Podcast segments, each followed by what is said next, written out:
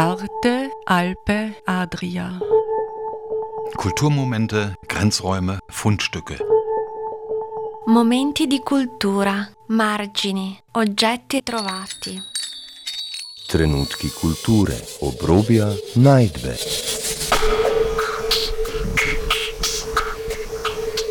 Ein Kulturmagazin von Dagmar Trauner.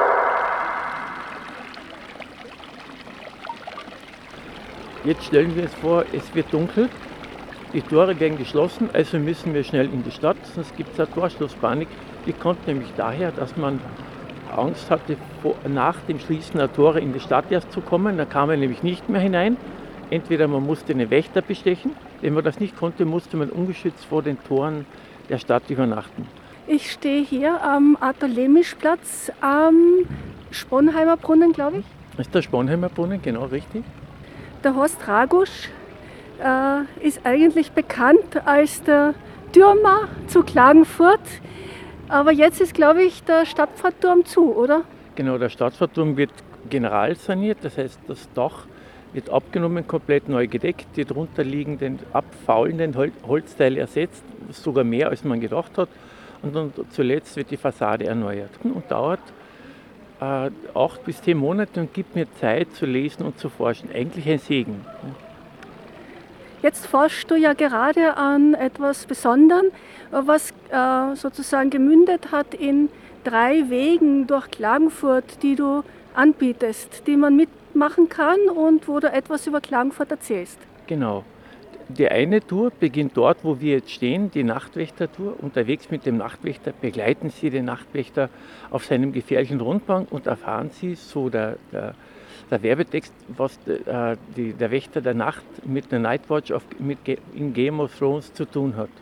Und der Horst Ragusch, du also, bist der Nachtwächter oder der, Nech, der Wächter der Nacht. Genau, in jedem Fall bin ich der Wächter der Nacht. Also jetzt ist die Premiere von dieser Art Führung. Natürlich in einfacher erdfarbener Gewandung, nicht so prächtig wie der Türmer, um die zwei Figuren ganz eindeutig voneinander abzugrenzen, wo sie natürlich miteinander zu tun hat. Sie waren beide Wächter über die Stadt. Der Türmer stationär und quasi 24 Stunden mehr oder weniger fast eingesperrt in seinem quasi elfenbeinernen Turm. Und der Nachtwächter in den Nachtstunden, der musste mobil sein. Auf welche Tour führst du uns jetzt? Dann gehen wir zuerst die Nachtwächter-Tour. Jetzt stellen wir uns vor, es wird dunkel. Die Tore werden geschlossen, also müssen wir schnell in die Stadt, sonst gibt es eine Torschlusspanik. Die kommt nämlich daher, dass man Angst hatte, nach dem Schließen der Tore in die Stadt erst zu kommen. Da kam man nämlich nicht mehr hinein. Entweder man musste einen Wächter bestechen, wenn man das nicht konnte, musste man ungeschützt vor den Toren der Stadt übernachten. Und der Sponheimer Brunnen, wo wir jetzt sind, ist auch ein guter äh, äh, Bezugspunkt. Bernhard vom Spanheim das Denkmal, auf das wir jetzt schauen, ist vielleicht etwas eigenartig, ist aus der Zeit von nach dem Zweiten Weltkrieg, weil er schaut ein bisschen aus wie ein Held aus den Stummfilmen der 30er Jahre von der Frisur her und von der Haltung her und mit dem überlangen Schwert, das er so sicher nie getragen hat, weil er damit in 30 Sekunden ermüdet wäre und nicht mehr kampffähig gewesen wäre. Das Plätschern an dem Brunnen ist ein wunderbarer Bezugspunkt, weil die erste Siedlung von Klagenfurt am, am, am Rand der Sattnitz, also am, am Südrand äh, der heutigen Stadt, am, am, Südrand des Klagenfurter Beckens, war wahrscheinlich vielleicht auch der Namensgeber der Stadt, Aquila am Wasser. Früher war hier, wo wir stehen, ein Sumpf mit Ausnahme der Gegend um den alten Platz. Das war eine Schotterinsel. Und das war der Grund, warum dann im 13. Jahrhundert der Markt Klagenfurt, der am Spitalberg außerhalb der heutigen Stadt lag, hereingelegt wurde, um eine überschwemmungssichere Grund, Feste für die neue Stadt zu haben. Und sechs Jahre später bekam Klagenfurt schon das Stadtrecht. Alles noch in der Regierungszeit von Bernhard von Spanheim. Die, die, die gängigste Bedeutungsherleitung von Klagenfurt, von der Furt der Klagen, kommt von, vom, vom Markt am Nordostrand der heutigen Stadt am Spitalberg. Das ging so, der Markt wurde oft überschwemmt, äh, die Klagen schwoll oft an und nahmen auch die, die sie überqueren wollten, mit in den Tod. Auch auf Slowenisch heißt das äh, Klagenfurt Celoviti, Celovec, auch Zwöln im Dialekt heißt ja Klagen. Und es gibt eine, eine frauenfeindliche Version und eine frauenfreundliche. Die frauenfreundliche ist, dass die Klager die Frauen die Männer beweint haben, also betraut haben. Die andere, die die Angst der Männer ausdrückt, ist, dass das sirenenartige Klagers die Männer in das Wasser gezogen hätten. Also die Männer haben schon vor tausend Jahren Angst vor Frauen gehabt, ist kein Mode äh, Phänomen der Neuzeit oder der Moderne oder der Gegenwart. Ja. Ja, und wie ist das jetzt aber mit der Sattnitz? Weil ich weiß, dass das Sumpfgebiet dort im Süden war. Genau. Es, es war aber nicht an der Sattnitz, sondern es war die Furt über die Klagen, deswegen Klagenfurt. Und das ist eben die wahrscheinlichste Herleitung von Namen. An der Sattnitz selber war nur ein frühmittelalterlicher Ort, von dem fast nichts mehr erhalten geblieben ist. Auch weil der Sumpf natürlich alle Hölzer und Überreste in über 1000 Jahren natürlich einfach wieder in Bäume verwandelt hat. Ja. Wenn wir hier auf, auf, den Brunnen schauen, sehen wir dass, äh, das Wappen von Klagenfurt, einen Turm und in der Mitte des Turmes ein Drachen. Ganz gleich wie in Ljubljana, weil er hat auch äh, Ljubljana Leibach gegründet, dort auch eine Münzprägestätte gehabt. Nur der Turm verdient sich nach oben in Ljubljana und das Mai, der Drachen, ist ja auch das Symbol von Ljubljana. Also die späteren nationalistischen Grenzen, die hätten den, den, diesen fähigen Herzog nur zum Lachen gebracht und wären eine Abendunterhaltung gewesen. Das nächste Wappen, was wir sehen, ist das Kärntner Wappen äh, mit den drei Löwen, die eigentlich drei Panther sind. Das ist aus den Keltischen. Panther hat es bei uns nie gegeben und man weiß bis heute nicht, woher das kommt. Aber Panther steht dafür absolute Lebendigkeit, unge ungebändigte Kraft. Hier sehen wir das nächste Wappen, das Wappen der Stadt Völkermarkt, auch von Bernhard an, von Spanheim Anfang des 13. Jahrhunderts gegründet. Ja. Und war, war auch am Wasser ein wichtiger Handelsposten. Und Klagenfurt Bevölkermarkt dienten dazu, die Macht der Bamberge, bambergischen Bischöfe, die in Kärnten ganz stark waren, auch einzudämmen. Villach war ein Dreivierteljahrtausend bambergisch, genauso Wolfsberg oder Feldkirchen. Also der Herzog war eingeengt von diesen geistlichen Besitzungen, auch vom, vom Patriarchat von Aquileia im Süden und genauso der herrschaftlichen Ausdehnung und Ausbreitung vom Erzbischof von Salzburg über Friesach. Und hier sehen wir noch ein vunderschönes Wappen vom heiligen Vitus, einer der 14 Notheiligen, der halt in, in, in Öl gekocht wurde und deswegen St. Veit, also die Hauptstadt des Herzogtums. Ja. Veit und Vitus etc. gibt es ja, ja sehr viele Städte. Genau, und, und das Linz kommt vor allem nach der Hauptstadtgründung von, von Bernhard von Spanheim. Natürlich, der Herzog ist natürlich der, der den Trend vorgibt. Und dann gab es sehr viele Gründungen. Und jetzt gehen wir in die Stadt, weil die Tore werden ja gleich geschlossen. Jetzt sind alle Lichter aus. Wir sind jetzt in der mittelalterlichen Stadt. Klein, 800, nur 800 Einwohner. Gerade eine Schotterinsel um den alten Platz herum. Und, und die Gasse, in die wir jetzt hineingehen, ist die Renngasse. Wir sind dann hier direkt hinter den alten Mauern. Warum Renngasse? Da musste man schnell zu den Wellen rennen, um sie zu bemannen und einen etwaigen Überraschungsangriff abzuwehren. Daher Renngasse. Also in diesem Teil der Stadt haben die meisten Gassen uralte Namen, während südlich davon, am Neuen Platz und südlicher davon, da ist der Erste und der Zweite Weltkrieg, wo sich die 8. Mai-Straße, 8. Mai 45, Kriegsende im Zweiten Weltkrieg und die 10. Oktoberstraße, also diese unzähligen deutschen nationalen Konflikte nach dem Ersten Weltkrieg kreuzen. Hier sind wir aber 800 Jahre weg davon. Äh, die Straßen hier sind ja auch noch sehr verwinkelt, also so wie es im Mittelalter war, während ja eigentlich der Großteil von Klagenfurt eine geplante Stadt ist. Genau. Und, und bei der Neugründung der Stadt äh, nach 1518, nach dem Gabbrief von Maximilian I., wurden fast alle Häuser von Grund auf neu erbaut, aber aufgrund der Besitzverhältnisse blieb der östliche Teil rund um den alten Platz so verwinkelt, weil die Parzellenstruktur so war und das sind das heute die pittoreskesten atmosphärisch dichtesten Straßenzüge erhalten. Und jetzt müssen Sie sich vorstellen, jetzt bin ich nicht mehr so ein freundlicher Typ, ich bin der Wächter der Nacht. Mit Umhang, helle Bade, Lampe, Horn, vielleicht sogar ein, einen Knüppel, damit ich Delinquenten, wenn sie davonlaufen wollen, den, den Knüppel zwischen die Füße werfe. Daher kommt der Spruch, äh, jemanden einen Knüppel zwischen die Füße werfen und die Nachtwächter waren dann in der Neuzeit an, angehalten, fleißig mit den Knüppel zu trainieren. Die konnten so viele Delinquenten fassen, weil die hat es dann aufgehaut und die, der Nachtwächter konnte sie fangen. Und jetzt die helle Bade oder ein Spiel schützt den Nachtwächter. Manchmal gab es Trillerpfeifen. In manchen Gegenden in Süddeutschland, Norddeutschland, auch in den Niederlanden hatten sie Klappern. Und in der Stadt Beek gibt es heute noch die Kleppermen. Wir sind die Kleppermen. Und dann klatschen sie mit ihren Klappern sehr beeindruckend, wenn man das bei einem historischen Umzug einmal gesehen hat. Und die Wächter der Nacht waren immer schlecht bezahlt, galten eigenartigerweise als unehrenhafter Beruf wie der Türmer oder der Henker. Boah, das ist alles sozusagen in einem Satz. Wächter der Nacht, Türmer und Henker.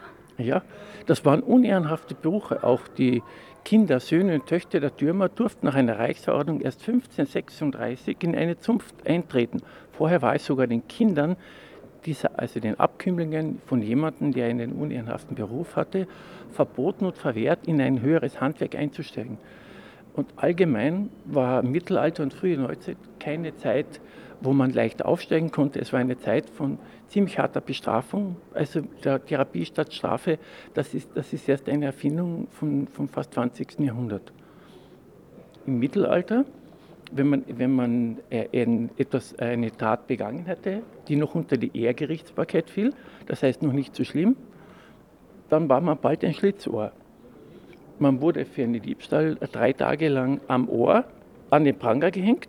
Und wenn einen niemand den Nagel herausgezogen hat, weil man fremd in der Stadt war, dann musste man sich losreißen und dann war man ein Schlitzohr. Und jedermann wusste zum, ab dem Zeitpunkt, dass man was gestohlen hatte. Und war man für ewig gebrandmarkt. Oder eine Ehefrau hat andere zu viel ausgerichtet, vielleicht sogar gelogen, dann bekam sie eine Schandmaske, die ihre Züge, die diese, dieses Schlechtreden überzeichnet dargestellt hat und dann musste sie damit tagelang herumlaufen. Und dort, wo jetzt das Herzog Bernhardstenkmal steht, war früher auch im, im ausgehenden Mittelalter, früher Neuzeit, ein Schandhaus. Also ein Käfig, wo jeder Mann dich verspotten konnte oder anspucken konnte. Das heißt, im Mittelalter, auch im ausgehenden Mittelalter, war die, die, die nachhaltige Wirkung der Bestrafung vor allem über lächerlich machen. Auch das Bäckerschupfen. Hat ein Bäcker einfach mehr Salz hineingetragen und zu wenig an Mehl, dann wurde er ins Wasser getaucht so wie Friesach gibt es heute noch die Becherschupfe. Und dann war er natürlich äh, auf Monate oder auf ein Jahr natürlich der Lächerlichkeit ausgesetzt. Der Nachtwächter auch. Wenn ich meinen Dienst vergessen hätte, die Stunden zu rufen, weil ich wieder einmal getrunken gewesen wäre und meine Frau nicht den Umhang hätte anziehen können, dann hätte ich die Stunden am Tag rufen müssen. Das wäre natürlich eine einzige Lächerlichmachung gewesen. Das war sozusagen das, das Motiv der Strafe, vor allem die Strafe sollte die Tat spiegeln. Also eigentlich nicht sehr christlich, eigentlich nur sehr archaisch. Aber jetzt müssen wir weiter. Und der, die Nachtwächter waren auch die Stundenrufer. Hört ihr Leute und lasst euch sagen, die Uhr hat neun geschlagen. Damals, bis zum 13. Jahrhundert, es gibt wenige Kirchen in der Stadt, keine Klöster, es gibt noch keine Kirchturmuhren. Es gibt nur ganz wenige Glocken. Das heißt, die Uhrzeit wurde von den Nachtwächtern ausgerufen und teilweise von den Türmern. Das war in jeder Stadt jeweils unterschiedlich. Und jetzt wird langsam spät. Und natürlich, jetzt müssen die, die Schenken zumachen. Die Schenken waren oft die einzigen, die ein Licht außen hatten, sonst war die Stadt ja dunkel. Die Leute haben sich zurückgezogen an den Herd, man fürchtete sich ja. Und wenn ein Nachtwächter draußen unterwegs war, man wusste ja nicht, was das für ein Kerl war. Der war ja mit der Nacht im Bunde. Also der war ja selber den Leuten unheimlich, auch die Schmiede. Der Schmied war meistens außerhalb des Dorfes und, das, und diese ganzen Geschichten spiegeln sich auch in den erfolgreichsten populären äh, Filmen und Serien wieder. Game of Thrones, wie, wie fängt Game of Thrones an? Man, äh, die Nachtwache ganz in schwarz, jeder hat ein dunkles Geheimnis, geht, geht nach Norden in, in, in das Gebiet von Schnee, keiner weiß, was zu erwarten ist und natürlich fürchterlichstes. Das entsprach der realen und der imaginierten Angsterwartung der Menschen im Mittelalter, die auch völlig realistisch war.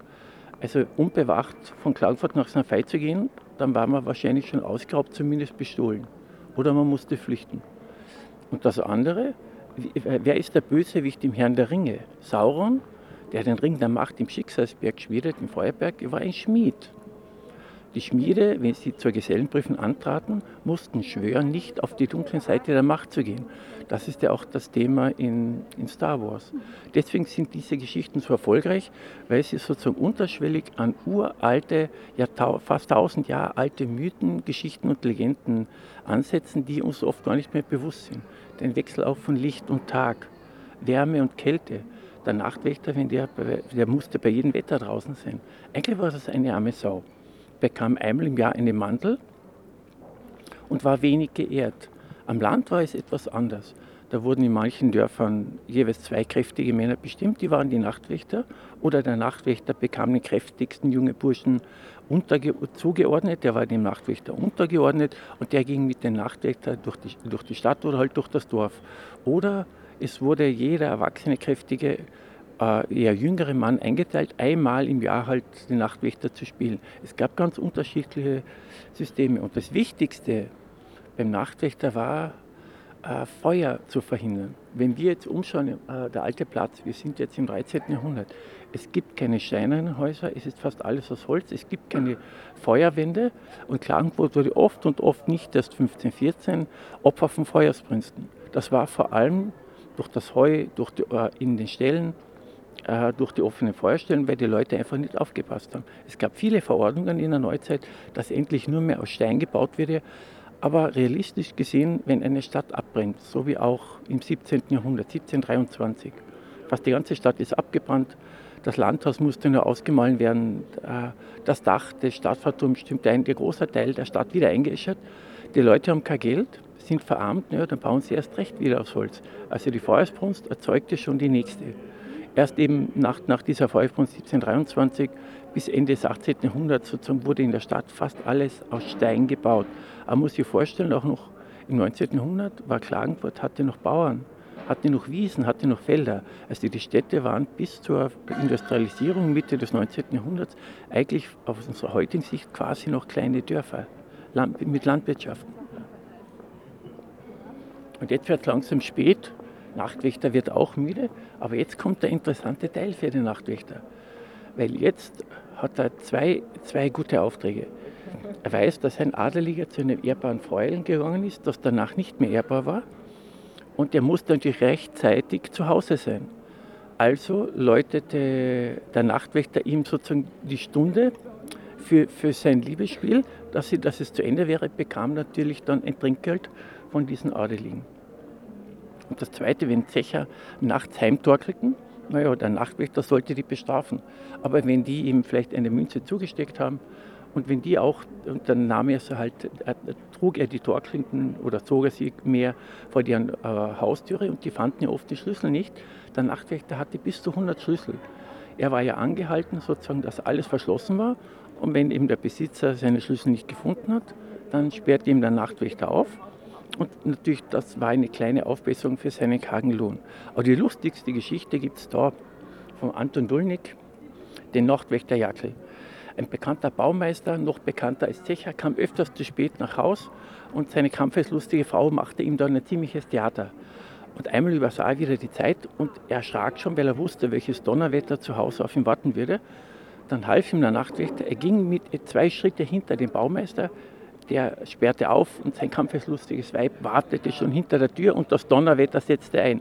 Daraufhin schlug der Nachtwächter die Stunde, die schon längst vergangen war. Die Frau des Baumeisters glaubte, er ist eh rechtzeitig zu Hause verstummt und entschuldigte sich. So kam er zumindest einmal über die Runden. Na, das wird aber gekostet haben. Ja, das wird wahrscheinlich gekostet haben. Und letztendlich gibt es aber vor allem im 19. Jahrhundert verschlechterte sich die Lage der Nachtwächter dramatisch weil der Staat sich in einen modernen Staat verwandelte, der vor allem auf Funktionieren ausge, äh, ausgerichtet war und auf Kontrolle. Also die Nachtwächter wurden kontrolliert. Es gab zwei verschiedene Arten von Kontrolluhren, mobile und stationäre, wo der Nachtwächter beweisen musste, dass er dort war. Und wenn der Nachtwächter bei dem geringen Lohn ein Viertel von einem Polizeidiener, also vor allem nur ein niederer Polizeidienst, wenn der einmal seinen Dienst nicht angetreten ist, gab es schon eine Verwarnung. Beim zweiten Mal hohe Geldstrafe, beim dritten Mal Entlassung. Also er hatte, modern ausgedrückt, alle Nachteile des Werkvertrages ohne einen Vorteil. Und wenn er einmal nicht konnte, dann musste er einen Vertreter bestellen. Also krank sein sozusagen äh, und sozial abgesichert sein, das gab es damals nicht. Das können wir uns heute Gott sei Dank gar nicht mehr vorstellen, weil es unserer Erfahrungswelt Gott sei Dank entschwunden ist.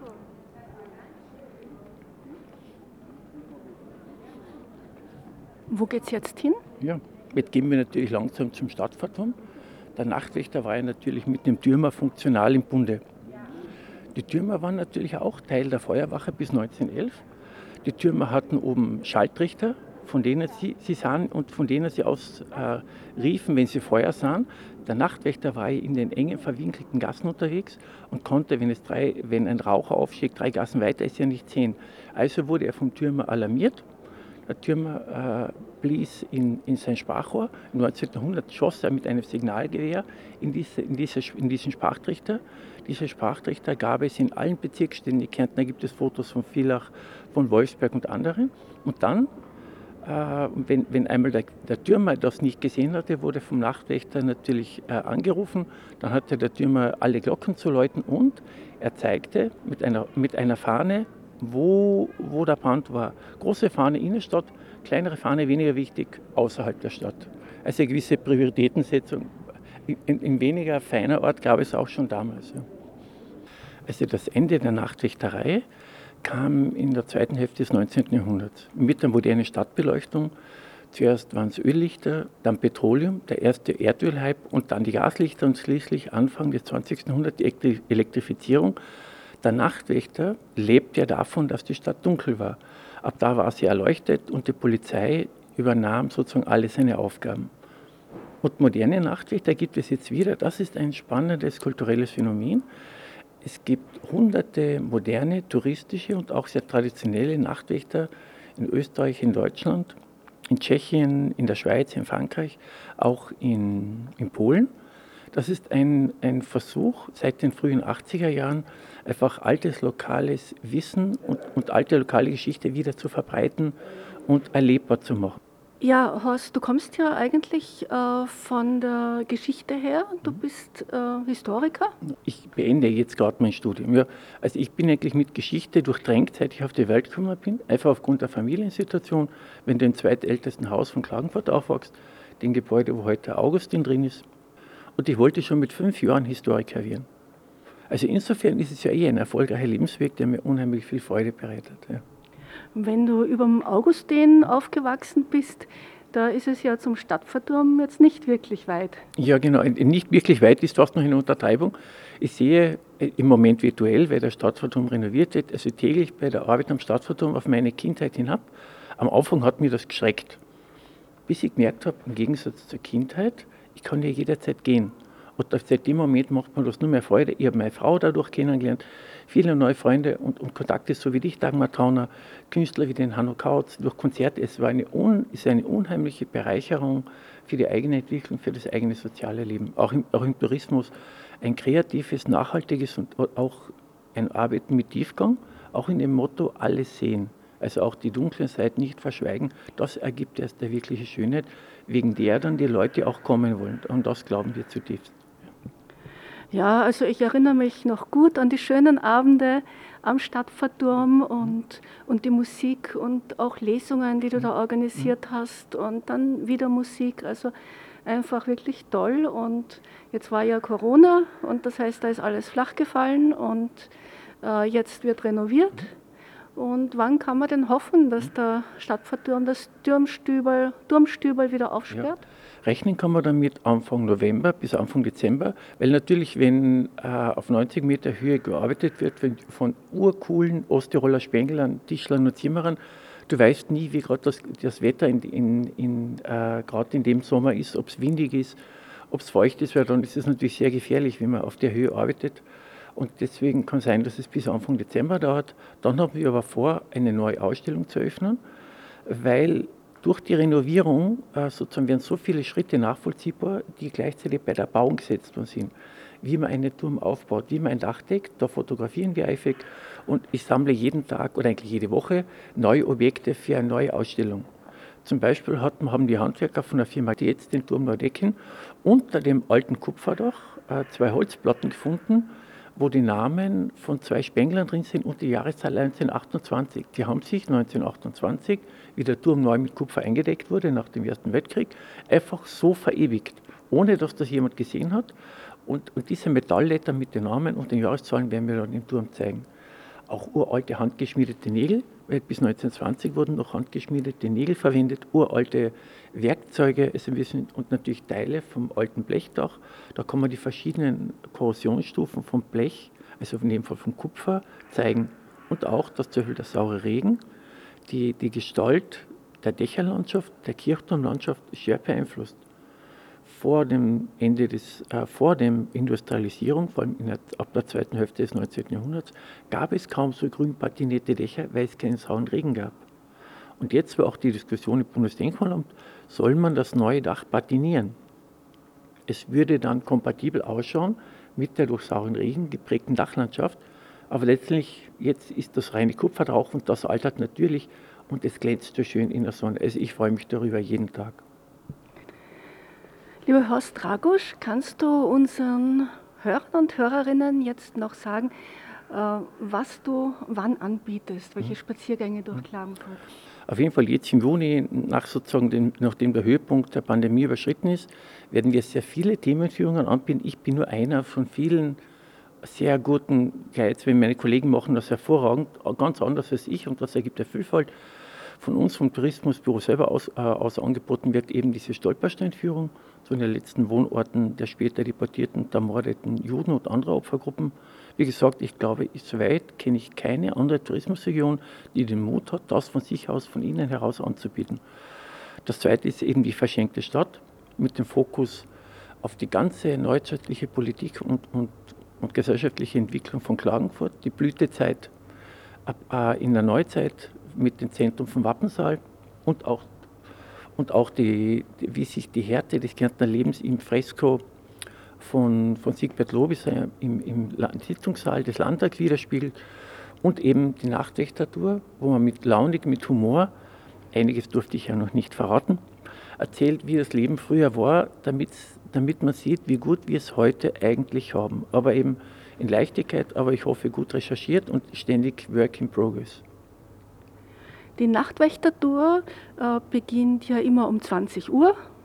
Genau. Äh, Treffpunkt ist beim Spronheimer Brunnen am Arthur-Lemisch-Platz genau. und die Daten findet man im Internet genau. und am Tourismusverband oder Stadt Klagenfurt. Genau, beim Tourismusverband, die Broschüre der Themenführung kann man, wir haben 10.000 gedruckte Exemplare, Sie können sich gerne welche nehmen. Wir haben auch Mitte Juni eine City-Tourenwoche, wo wir jeden Tag fünf Führungen anbieten von der, vom Festungsbau der Stadt, von dunklen Zeichen und geheimen Gassen, Führungen für beeinträchtigte Menschen, also Führungen im alten Cabrio, also eine bunte Vielfalt, mit der wir voriges Jahr einen vollen Erfolg gelandet haben, das wollen wir auch ausbauen.